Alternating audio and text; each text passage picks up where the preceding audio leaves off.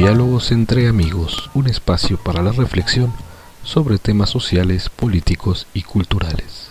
Hola, ¿qué tal? Buenas tardes, buenos días, de donde nos estén escuchando. Una vez más, nos reunimos aquí para hablar de temas de novedad política y social. El día de hoy el tema que nos ocupa es el ocaso del trumpismo, el fin de lo que parece ser la era Trump y el triunfo del candidato Biden. Hoy nos acompaña el maestro Néstor Mario Mendoza. Saludos, Néstor. Un gusto saludarte, eh, platicar contigo, doctor Tulio Rubio Rodríguez. Siempre es interesante platicar de estos temas y más con una persona que, que sabe de estos temas.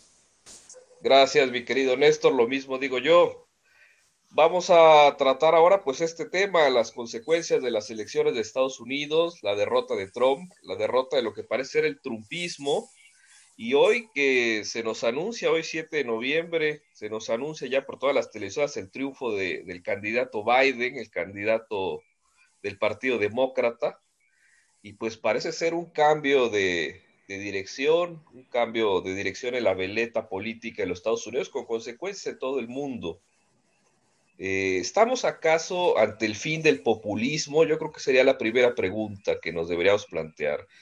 ¿Es el fin del populismo e, esta cuestión? ¿Cómo, ves, mi querido Néstor? Bueno, la, misma pregunta me parece en sí misma interesante y debatible, porque efectivamente Trump representa un tipo de candidato que pega con el pueblo, que apela a los sentimientos del pueblo, de las masas y demás. Eh, curiosamente, de lo que se habla eh, en la actualidad es que hay tipos de populismos bajo ciertas categorías que quizá ya resultan un poco añejas, es decir, eh, populismo de izquierda y populismo de derecha, eh, pero ciertamente, o sea, en realidad Trump representa en muy buena medida aquel tipo de política que, que, apela al sentimiento, que apela a las emociones y, por qué no decirlo, incluso a los prejuicios que se encuentran eh, en el electorado, en la ciudadanía de fondo. Eh, valga decir que la primera gran sorpresa hace unos años fue que ganara Trump, que, ahora también representa una sorpresa este cambio, este viraje que, se va a dar con, Biden. Lo que alguna vez comentábamos es que eh, parecería ser que en años recientes Estados Unidos como que había dado el voto de confianza para el segundo mandato, para, para que sí, para continuar los cuatro años, sí. Exactamente, entonces eso era lo más habitual y ahorita parecería ser que esta misma ciudadanía le pone el alto, al parecer, porque la elección la verdad sí fue algo cerrada, algo disputada, pero lo cual me hace pensar que a tu pregunta concreta no es el fin, solamente estamos en una pequeña pausa porque todavía hay gente que responde al tipo de política que está haciendo Donald Trump. Sí, tal cual, tal cual. Es, esta cuestión es muy parecida a lo que siempre en Latinoamérica o en general Hispanoamérica, diría yo, porque viene desde España, esta, esta imagen del caudillo, ¿no? La figura política del famoso caudillo, ¿no? Ya lo tuvimos en España, el caudillo, el famoso general Franco, y en Latinoamérica con todas eh, estas figuras como Perón, eh, que se exalzaban, ¿no? Como los grandes eh, restauradores del, de la patria, del orden, de, que apelaban, como bien dices, al pueblo, a los sentimientos del pueblo, pero que desgraciadamente eh, el discurso político, que, que, termina siendo un mesianismo político, ¿no? Es decir, el gran salvador de la patria, ¿no? pero apela a un discurso que es políticamente efectivo, pero socialmente destructivo. O sea, divide la sociedad, la parte en dos. Estás conmigo, estás contra mí. Eres de Trump o eres de Biden. Eres de Perón o eres de los otros. Eh, estás conmigo y, con determinado movimiento o estás contra este movimiento. Entonces, por un lado, apela a los sentimientos, sí, pero apela también a una especie de Mm, ¿cómo decir?, de rencor, de, resentimiento que a veces puede existir, pero que lo exalza, lo salsa, lo acrecienta y, termina dándose esta división. Ahora, por ejemplo, esta polarización nos deja mucha pregunta. Por ejemplo, aunque gane ya con todas las de la ley eh, ahora presidente electo Biden, falta que se resuelva las cortes, pero lo más probable es que gane el presidente Biden en las cortes también, pues va a gobernar un país que está casi 50-50 dividido, ¿no? O sea, hay todavía las cuestiones de racismo, hay las cuestiones de xenofobia, de misoginia, de intolerancia, y eso, eso, pues, es un caldo de cultivo para, para un efecto social perverso, negativo, que destruye las instituciones, que carcome, digamos, el sistema que existe, que bueno o malo existe, ¿no? O sea, podrá tener sus fallas, pero, pero ahí está. Sí, por supuesto. Eh, y, lo que dices me parece sumamente interesante precisamente por el tipo de, populismo que, se profundizó y que en cierta manera llevó a, este primer mandato de Trump, eh, primero y único al parecer. Eh, ¿Por qué lo, comento? Bueno, eh, haciendo un poco de abogado del diablo, o más que de abogado del diablo, de, la sinceridad de la situación, es que lo que se dice es que no es tanto que la Trump haya generado la polarización, sino que esa polarización ya estaba allí. Ya existía, claro, sí, sí, sí. Hay diferencias de grupos, hay intereses encontrados, y, resulta que más bien el político, en este caso Trump, como populista de derechas, va a apelar a, esa diferencia ya eh, existente y apela de una manera que, le resultó sumamente efectiva. Eh, lo que me llama mucho la atención. Efectiva, pero la primera vez, ahorita ya no tanto, parece ser, ¿no? Parece ser, pero también ahorita eh, caemos en la cuenta de que la política que se, eh, se está promoviendo y los candidatos que llegan, eh, llegan sin mucha propuesta real de conciliación. Valga decir que incluso el mismo Biden no representaba un candidato como lo era Barack Obama, con un plan, con un proyecto, con un cambio, no solamente de nombre. Eh, en pocas palabras, Biden, eh, desde lo que yo pudiera asumir, es un candidato anti-Trump, pero no es Biden. No es Biden como una personalidad que tenga eh, claramente unas metas, que no tenga un plan, incluso de renovación o algo por el estilo, sino que mucha gente votó contra Trump. Sí, por ahí leí, decía alguien, decía, lo único que me gusta de Biden es que no es Trump. sí, por supuesto, ¿no? y, esto también. Sí, perdón, adelante.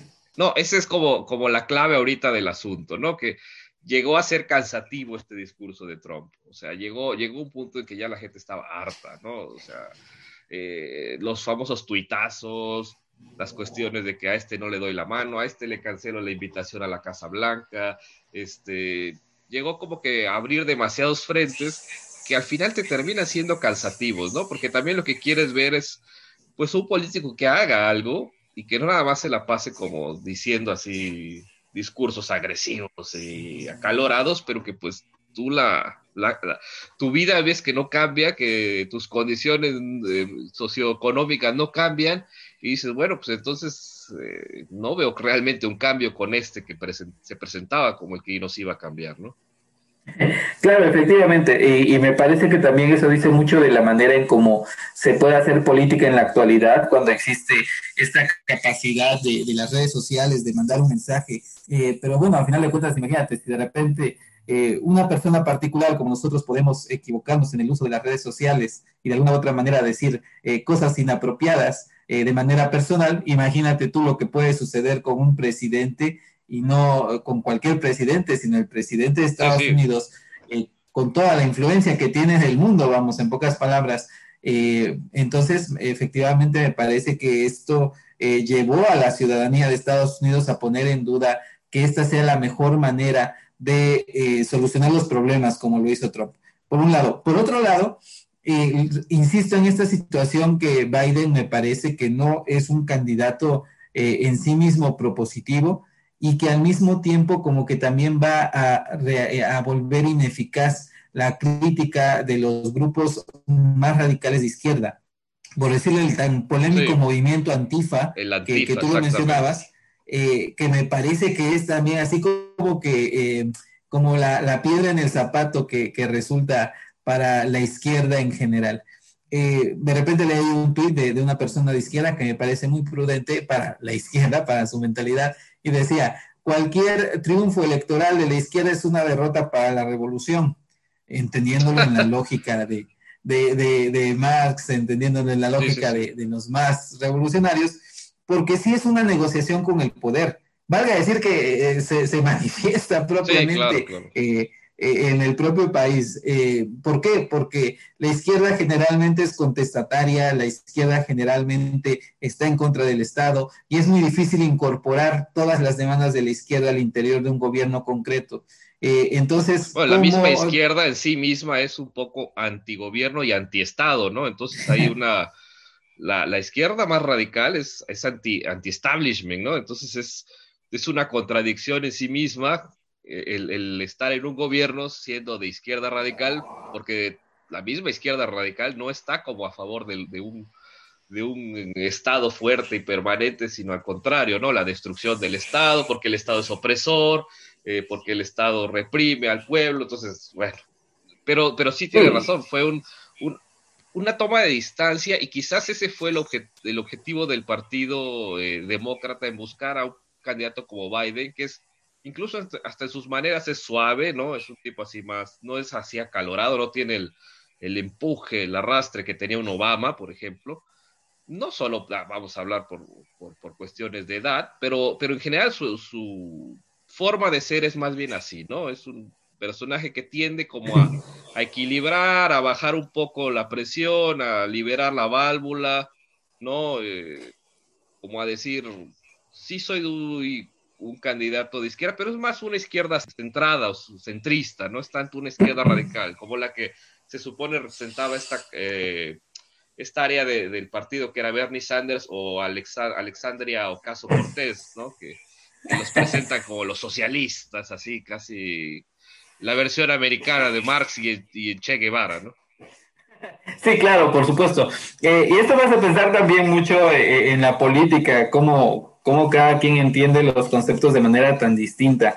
Como bien lo dices en el caso de, Bernie Sanders, eh, incluso esta comparación de edades, ¿no? A final de cuentas, Bernie también es un político de edad, pero representa un tipo de, ala más radical que podríamos llamarlo de izquierda, pero no se parece en nada al comunismo tal cual eh, como históricamente se vivió, ¿no? O sea, un comunismo de Estados Unidos no puede ser comunismo, ¿no? No, es que, claro, es que eso también es algo que, me da algo hasta de risa, vamos a decirlo así, porque muchos hablan de no, el comunismo, de, de Sanders y el socialismo, de Biden, y dices, bueno, los que estamos en el ambiente latinoamericano y que hemos tenido oportunidad de conocer Estados Unidos, dices, pero ¿qué comunismo va a haber aquí? O sea, este, este ¿qué comunista va a ser? O sea, que además eso, eso fue lo que se vendió allá en Estados Unidos como la gran diferencia, ¿no? Que Trump, que también Trump no es un, un pequeñuelo, ¿eh? O sea, Trump creo que tiene apenas dos años de diferencia con Biden, o sea, también en edad es un tipo que ya, ya no está jovencillo, pero que este, se vendió como eso, ¿no? No, Estados Unidos no puede soportar el comunismo, Estados Unidos no puede ser socialista, nos van a llevar a Cuba, nos van a vender con China, nos van a... Dices, pero es que, vamos, no tiene nada que ver una visión más eh, plural e incluyente con un socialismo extremo dictatorial y comunista como el de China o el de Cuba o el de Corea del Norte. Sí, claro. Este, en este aspecto también me hace pensar, bueno, varias cosas, ¿no? Varios temas que están allí eh, flotando. Esta cuestión de, la integración, eh, decíamos, cómo es posible que se puedan integrar movimientos radicales dentro del nuevo gobierno de Biden. Ciertamente que Biden tiene eh, más prudencia, como dices, es un personaje para mi gusto un poco gris. Eh, pero bueno, acá dependerá mucho de, eh, de, los asesores y de la misma personalidad de Trump. ¿Por qué? Porque bueno, yo creo que desde el punto de vista de, de la persona y del individuo, Trump ya ganó, ya ganó posicionar su marca. Ah, Trump, Trump. Trump, ganó en el sentido de que ya está posicionando su marca bueno, el movimiento, el famoso movimiento MAGA, ¿no? Make America Great Again, que, es como una especie de movimiento insertado dentro del Partido Republicano, que lo usó como plataforma, pero es, es gente que ya tiene una visión diferente al Partido Republicano, ¿no? No es la, visión tradicional del Partido Republicano, sino es como un movimiento dentro del Partido Republicano. Sí, pero, pero que es un buen estandarte político para cierta, eh, cierto lado, cierta ala de la propia derecha, o digamos de los republicanos dentro de eh, Estados Unidos. Eh, porque eso ya se venía desde Reagan, ¿no? La frase de hacer grande América de nuevo, pues ya estaba presente, solamente se retoma y, y se impulsa con un carácter, me parece, más propagandístico. Pero en el caso de, Trump digo que ya ganó en el sentido de que su nombre, su, su lema, su, su, marca ya está reconocida. Ya está presente, sí. Él ya lo hizo y ya, incluso aunque hubiera perdido el primer mandato, Trump ya se había posicionado de una manera genial. Pero acá es lo que me parece que debe de pensar seriamente. Si quiere dejar un país realmente dividido, si quiere dejar un país que, como dices, a final de cuentas las otras personas están armadas, los ciudadanos están armados en Estados Unidos entonces, no es cualquier cosa decir que, no va a reconocer eh, el triunfo, ¿no? Y sobre todo que está denotando delante del mundo que las instituciones estadounidenses democráticas, las eh, prototípicas, al menos como así se han vendido, ¿no? Que la democracia y la libertad eh, se realizan plenamente en Estados Unidos, pues resulta que no es cierto.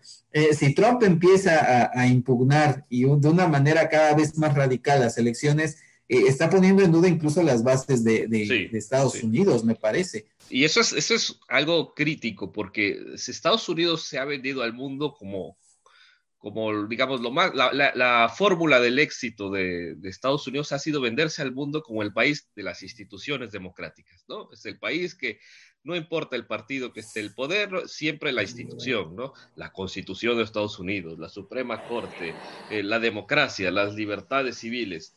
Y resulta que, en cuatro años, o sea, todos estos doscientos y pico años de historia de, Estados Unidos, desde los padres fundadores de, Washington y Franklin y Madison, pues resulta que llega el movimiento MAGA y, da un soplo de aire y deshace todo estas, estas en cuatro años, ¿no? Es, es terrible, ¿no?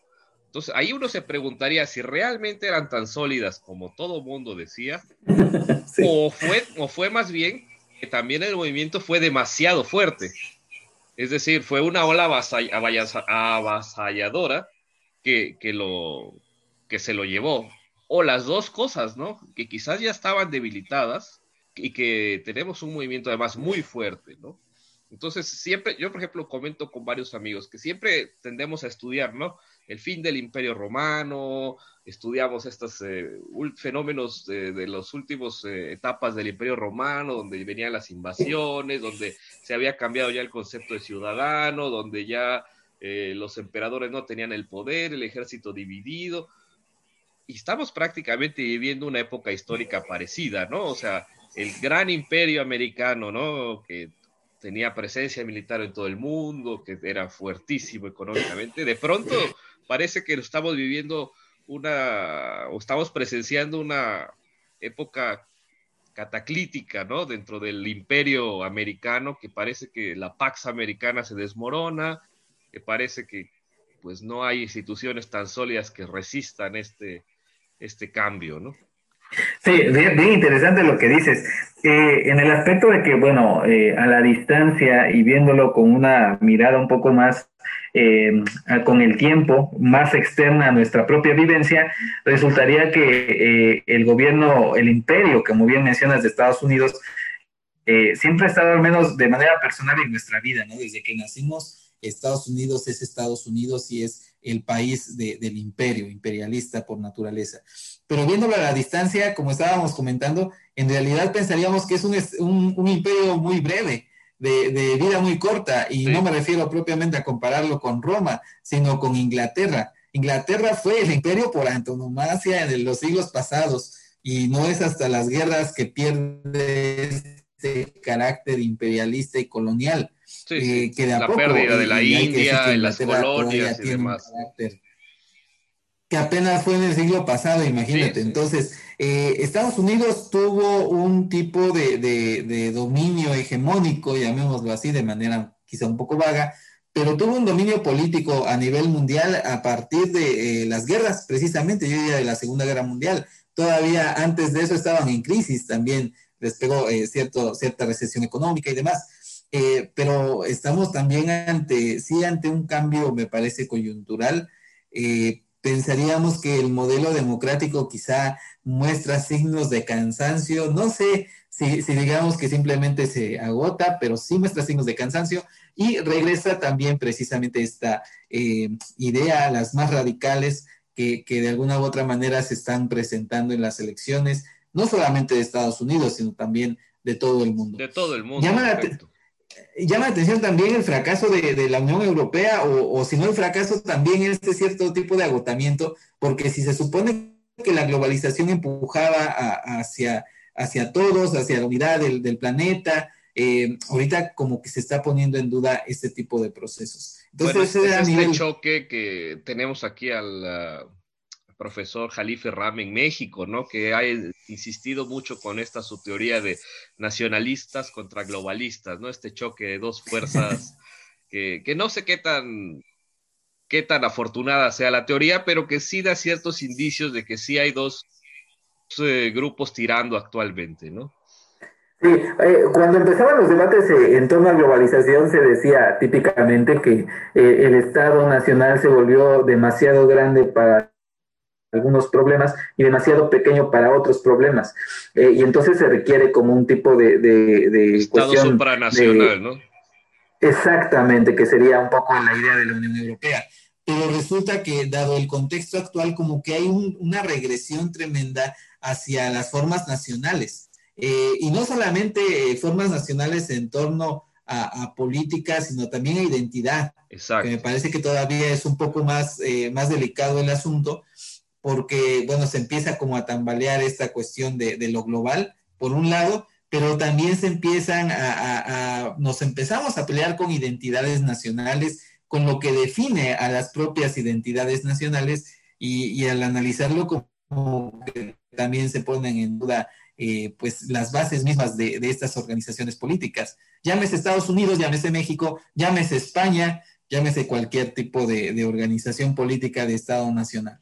Sí, ahora lo que tenemos ahorita es un debilitamiento, digamos, de las estructuras políticas clásicas, es decir, eh, parece que, no están dando resultados eh, y que se refleja también en un, ¿cómo llamarlo? Pues una especie de rebajamiento, degradación del discurso político. Eh, tenemos ya los grandes intelectuales de antaño, vamos, ni siquiera los grandes políticos de antaño, ¿no? O sea, ya no tienes un Churchill en Inglaterra, tienes un Boris Johnson, que hay una gran diferencia, ¿no? Ya no tienes un, Franklin Roosevelt, ¿no? Eh, en la Segunda Guerra Mundial o un Eisenhower del periodo posterior. Tienes a un Trump, eh, y ya no hablemos de otros países. o sea, ya no tienes estas grandes figuras que con sus luces y sus sombras, o sea, sí tenían un concepto más alto de la política, de las instituciones, y que se ha ido degradando. O sea, tenemos ya, ya un, ¿cómo decirlo?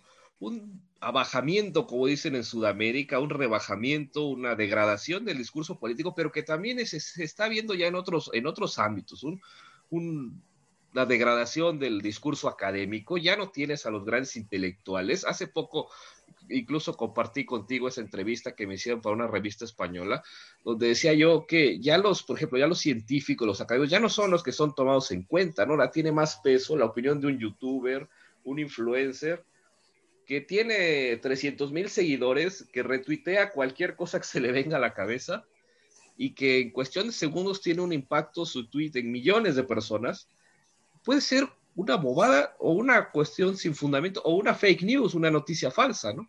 Entonces ya no tienen el peso estos académicos serios que existen, que los hay, pero que ya no tienen, eh, digamos, la resonancia que pudieran o debieran tener en estos tiempos. Entonces se baja el discurso político, se baja el discurso académico y, en otros campos, por ejemplo, la desinformación, pues está causando ya ideologías absurdas, ¿no? Tenemos los antivacunas, tenemos los terraplanistas, o sea, en pleno siglo XXI hay gente que piensa que la Tierra es plana, ¿no? Los conspiracionistas que creen que el hombre no llegó a la luna, este, que el, hay una conspiración mundial para implantar no sé qué chip en no sé qué vacuna, o sea, un montón de cosas que uno las ve y dice, pero es que esto es un absurdo. Entonces ya no hay una, ¿cómo decir? Un, una calidad en los discursos, ya hay un rebajamiento terrible.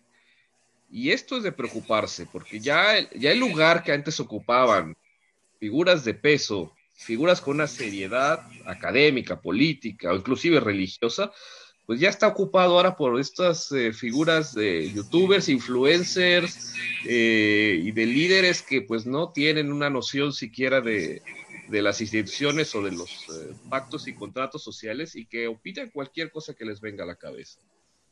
Sí, eh, en esta excelente reflexión que haces me hace pensar en esta idea de Alexandro Barico, porque Alexandro Barico eh, tiene un libro muy interesante que se llama eh, la, The Game, y bueno, está tratando de narrar lo que está sucediendo ahorita con el cambio digital, de la era digital que, en la cual estamos viviendo y que cambia, cambian muchas cosas. Algo de lo que cambia precisamente es que ya no vivimos en una cultura de expertos, esta cultura de expertos en la cual eh, el experto en la política sabía cómo hacer política, en la cual el, universitario, el profesor universitario tenía un conocimiento radical del tema, profundo, serio y demás, eh, pues resulta que, con este proceso en donde ya todos podemos acceder a, opinar en torno a política, educación, a cualquier tipo de tema, pues representa un, tipo de democratización del conocimiento no sé si del conocimiento, pero al menos sí de la opinión. Significa más, bien eso, más bien eso de la opinión, sí. Pero ya, ya cuando todos tenemos acceso a, un móvil, a, un teléfono inteligente, un celular, pues tú tuiteas una opinión y bueno, supuestamente cualquier opinión vale igual, ¿no? Pero resulta que las pretensiones de la opinión, o sea, en términos democráticos dirían, bueno, pues es mi opinión, es tu opinión, pero siempre las opiniones quieren valer más de lo que son. Claro, y eh, tienen peso, las opiniones tienen peso y tienen trascendencia y consecuencias. Y, tienen eh, una capacidad de convencimiento, y esta capacidad de convencimiento o persuasión no depende necesariamente de la verdad de la opinión, sino de la manera como la presentas. Entonces resulta que en este tipo de, de dinámica social en la que nos movemos, valdrá lo mismo la opinión mía, que soy un inexperto en temas de física, que la de una persona que se ha dedicado años eh, al estudio de esa área. Entonces, eh, yo lo puedo contradecir porque, como dijeran, vi un video en YouTube y a mí me parece que ese video me, gustó la explicación y entonces voy a decir una serie de sandeces, pero como a mí me convenció y convenció a varios, resulta que a lo mejor tiene más peso la opinión de la mayoría que la opinión de un solo experto. Eh, y, es, es, curioso, ¿no? Porque en realidad estamos así en todas las áreas. Eh, esto no significa que eh, de suyo sea algo malo eh, las redes sociales o, el mismo Internet y demás. hay un, como estábamos diciendo, hay una democratización de la opinión y del acceso a la, información. A la información, sí. Pero, pero los extremos son los que estamos viviendo en la actualidad, en donde no hay criterios de selección dentro de esas multitudes de opiniones que existen en todos lados y donde supuestamente debería de ganar quien, quien tiene la mayoría. Vamos, no es lo mismo elegir personas para que nos gobiernen que, asumir sin más lo que sea lo verdadero. Es que, exacto, porque a fin de cuentas la verdad no, no se elige por votación. La verdad es la verdad, ¿no? Claro, Sí, pero hay una idea aquí muy difundida, por eso decimos de este, este problema de cómo la, incluso la democracia y la política como que invaden otras áreas. Eh, pero, pero repito, no es malo el hecho de que yo pueda o cualquiera pueda acceder. no es malo, claro. Por ahí alguien decía, lo bueno del Internet es que le dio voz a todos. Lo malo del Internet es que le dio voz a todos.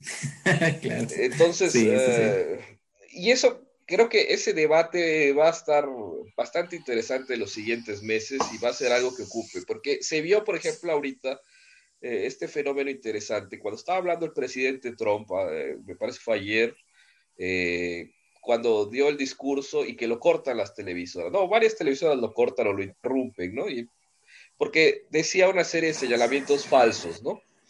Entonces hubo todo un debate muy efímero, porque como pues ahorita le interesa la elección, ya no, pero yo creo que ese debate será retomado después y tiene una trascendencia importante. Decían que si había censura o no había censura, y que si era bueno o no era bueno hacer lo que se hizo, es decir, interrumpir a alguien que está diciendo muchas eh, falsedades y muchas cosas que no son ciertas. Y en este caso, pues era el presidente de Estados Unidos, ¿no? Con el peso y la trascendencia que, sus que su voz tiene. Entonces, ese debate creo que deberá ser llevado tarde o temprano a todo el terreno de la información en medios digitales, que es lo que está ahora predominando, que es hasta qué punto es válido cortar o frenar o parar la transmisión de todas estas notas, no, sé si llamarlo noticias, las noticias falsas, las fake news, pero no solamente, sino toda esta desinformación que cunde por las redes, que leía yo un estudio que se, la, una nota falsa o una desinformación se transmite hasta seis veces más rápido que una, que una nota o una información verdadera porque esto tiene consecuencias, porque a fin de cuentas, como tú dices, sí se democratiza el conocimiento, pero ¿qué calidad de conocimiento es el que se está democratizando? Porque eh, si, es, si es cierto, si bien es cierto que todos tienen acceso, sí, pero el acceso de todos también generó, y la voz, de, eh, mejor dicho, la voz de todos generó un efecto contraproducente, que es que se rebajó el conocimiento, se rebajó la calidad de este y entonces ya no sabes si lo que lees es cierto o falso. Y además, dada la capacidad de resonancia que te dan las redes sociales, es más probable que sea falso a que sea verdadero. Entonces, fíjate la paradoja, ¿no? Tenemos ya acceso a la información, pero ahora ya esa información lo más probable es que sea dudosa o no muy cierta y a fin de cuentas tenga consecuencias y resultados negativos, ¿no? Qué paradoja. Sí, ese tema que mencionas eh, y bien lo dices tú mismo, eh, requiere como un análisis bien profundo, ¿no? Esta cuestión de que eh, está hablando Trump, todavía presidente de Estados Unidos, y las cadenas deciden cortar. Es un debate que implica no solamente la cuestión política, no solamente la cuestión social, sino la ética que, que puede estar ahí en juego, tanto por parte de unos como de otros. Eh, y la misma ciudadanía que está recibiendo la información. Entonces, sí me parece que habría que hacer este, este análisis más a detalle. Eh, ojalá que algún día lo podamos hacer, porque ahorita... Sí, yo creo que sí, da, para otro programa. Sí, no, ahorita lo importante es la elección y todos los cambios que eso está suscitando, pero vamos, es significativo que sea en este preciso momento donde está este debate en torno a la información que se debe de dar y la información que no se debe de dar. Y el problema ahí de fondo me parece que son los criterios. Eh, ¿Quién tiene el criterio y cómo establecer un criterio válido, sólido y aceptado por todos para determinar qué información se da a conocer y qué información no se da a conocer?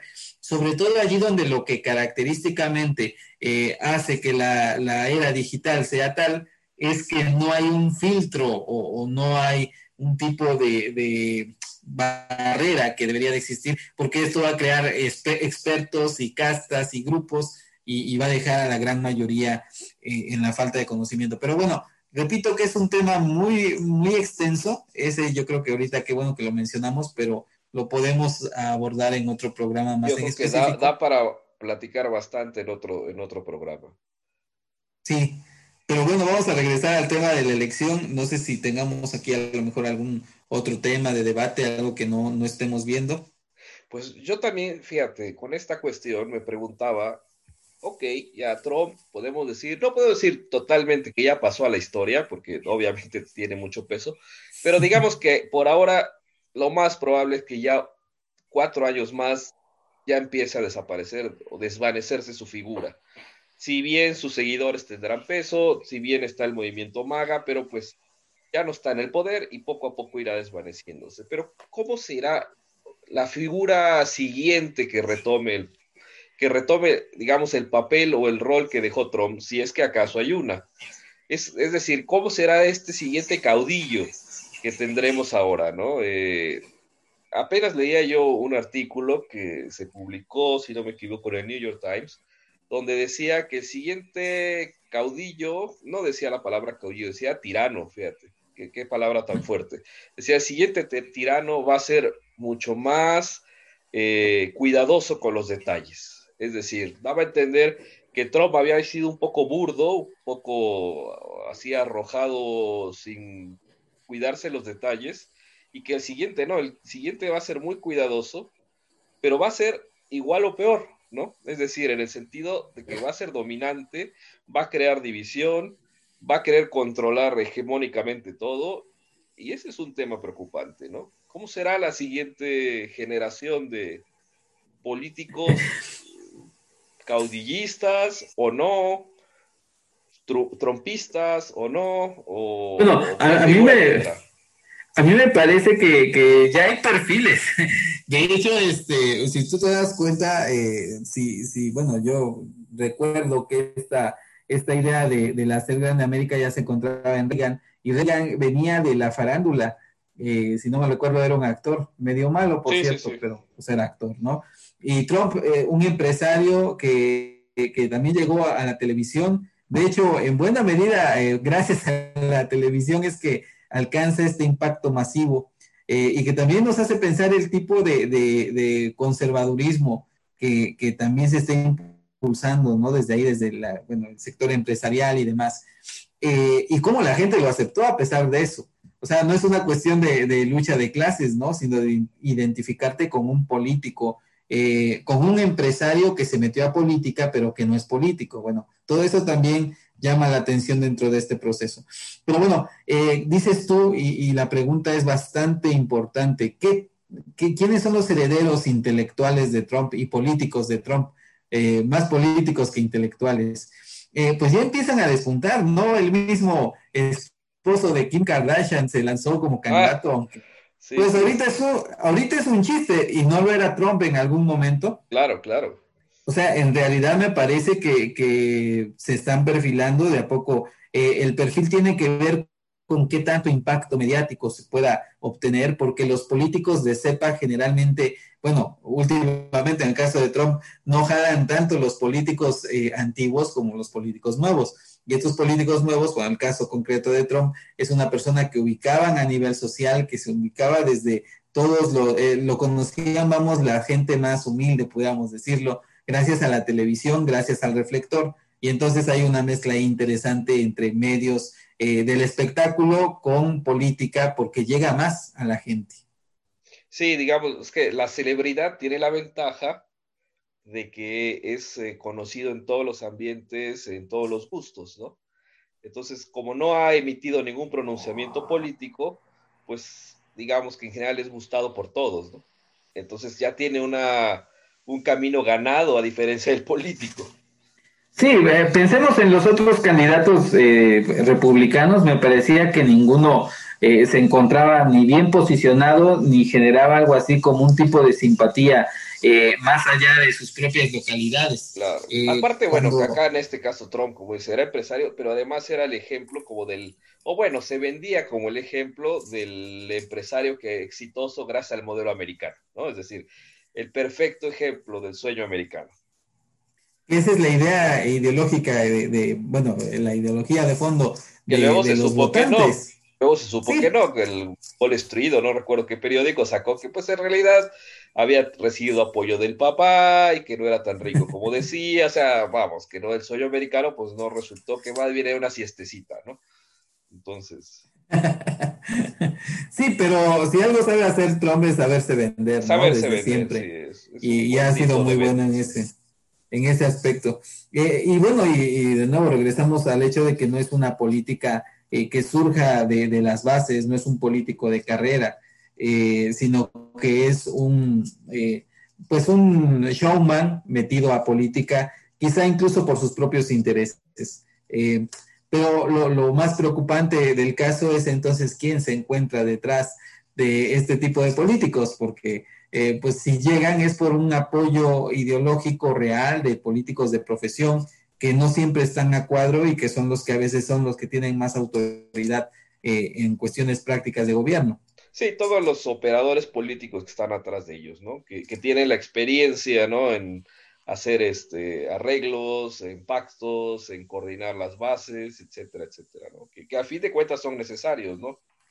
Sí, porque a final de cuentas el, político, el partido puede buscar un, nombre y una cara, pero la cara y el nombre eh, pueden decir poco realmente por, sobre el grupo que está definiendo eh, las decisiones más vitales de, del país. Y me parece que también en buena medida eh, fue ponerle un alto a este tipo de grupos y regresar un poco al viejo modelo. bueno, al modelo de Obama y demás, porque recordemos que Biden era prácticamente el patiño de, Obama, para ser sinceros. Pero, pero mira, Biden tiene la experiencia que, que, Trump lo criticó en un debate, dijo, ¿no? Tú en 47 años de política no has hecho nada y yo en 48 meses lo hice. Sí, sí, pero 47 años de política resulta que sí pesaron. O sea, 47 años de estar en la política, o sea, algo sabe Biden que fue efectivo también. Cierto, como decíamos al inicio, fue más el movimiento anti-Trump que pro-Biden. Pero 47 años en la política te dejan lecciones y ya no es alguien que, que se crea cualquier cosa. Es decir, es alguien que sabe operar también, que tiene ya contactos de muchos años en todos los eh, diversos ámbitos, que sabe cómo se mueve la política americana y que precisamente por eso está un poco buscando este discurso conciliador ahora, ¿no? De, de no, no trates al, al, adversario político como tu enemigo, ¿no? Es también eh, esto es tu vecino, ¿no? Eh, vamos a dividir, vamos a... Y yo creo que ese también va a ser ahorita un periodo de tal vez nada más cuatro años, pero como de sanación, de cerrar heridas, de, de, abrir un poquito la válvula de presión para liberar presión, porque estaba ya esto muy tenso. Y esta tensión se contagiaba al resto del mundo, o sea, sí era un ambiente tenso ya políticamente y yo creo que el discurso de Biden va en ese sentido, y yo creo que esa va a ser la labor de Biden. Ya después yo creo que él dejará espacio para otras figuras, como viene siendo la senadora Kamala Harris, que es la vicepresidenta, o, o a ver quién retoma por ahí, ¿no? Eh, el, el, curso. Va a, ser, va a ser interesante y eso va a impactar en otros países como México, donde estamos transmitiendo, ciertamente Centro y Sudamérica y Europa también. Sí, eh, curiosamente, ahorita que mencionas a Kamala Harris, que eh, también algo que, pudiéramos decir es que es triste que todavía Estados Unidos, que es Estados Unidos, no tenga la madurez para tener una presidenta mujer, porque en buena medida me parece que es eh, Kamala Harris tiene como que una plataforma más sólida de política que el propio Biden desde mi perspectiva, claro está. Y lo que pasó con Hillary es que mm, habría que pensar qué tanto jugó el factor eh, de ser mujer para que no resultara elegida en la elección pasada.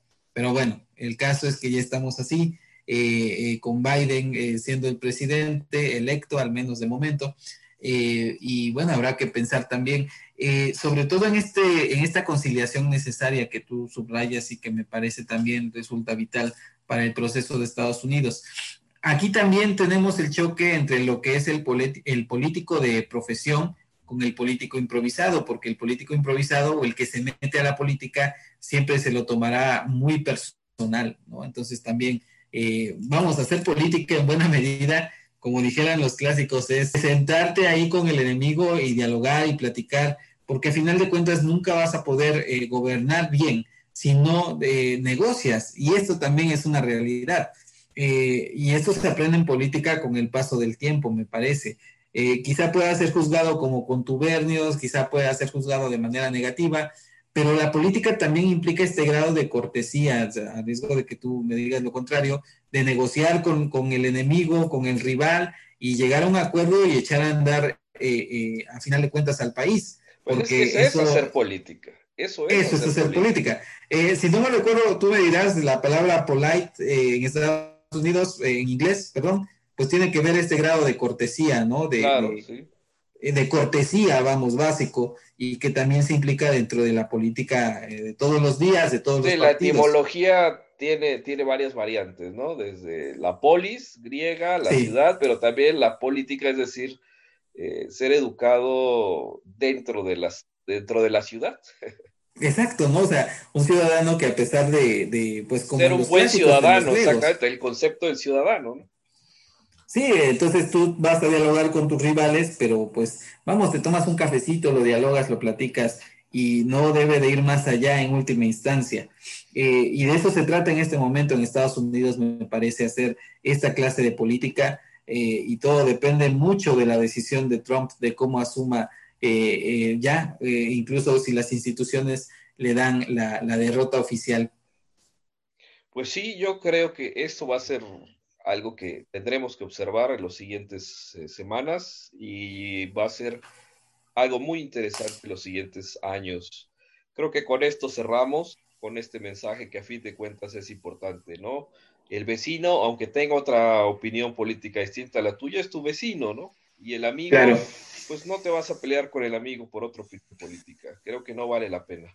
Entonces, eh, a fin de cuentas, hacer política, y es un mensaje para todos los políticos, hacer política es eso, es sacar adelante a tu país, a tu comunidad, pues eh, incluyendo a los que no están contigo y a los que piensan diferente, ¿no? Y sabiendo pactar y sabiendo convivir con ellos.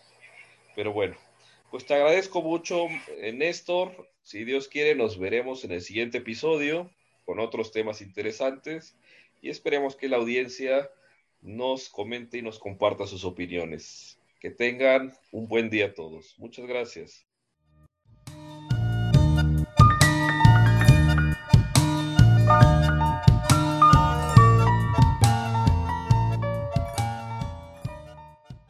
Programa grabado el 7 de noviembre de 2020. Las opiniones son responsabilidad únicamente de quien las expresa. La música de inicio y fin es Electro Tango de Joseph McDade.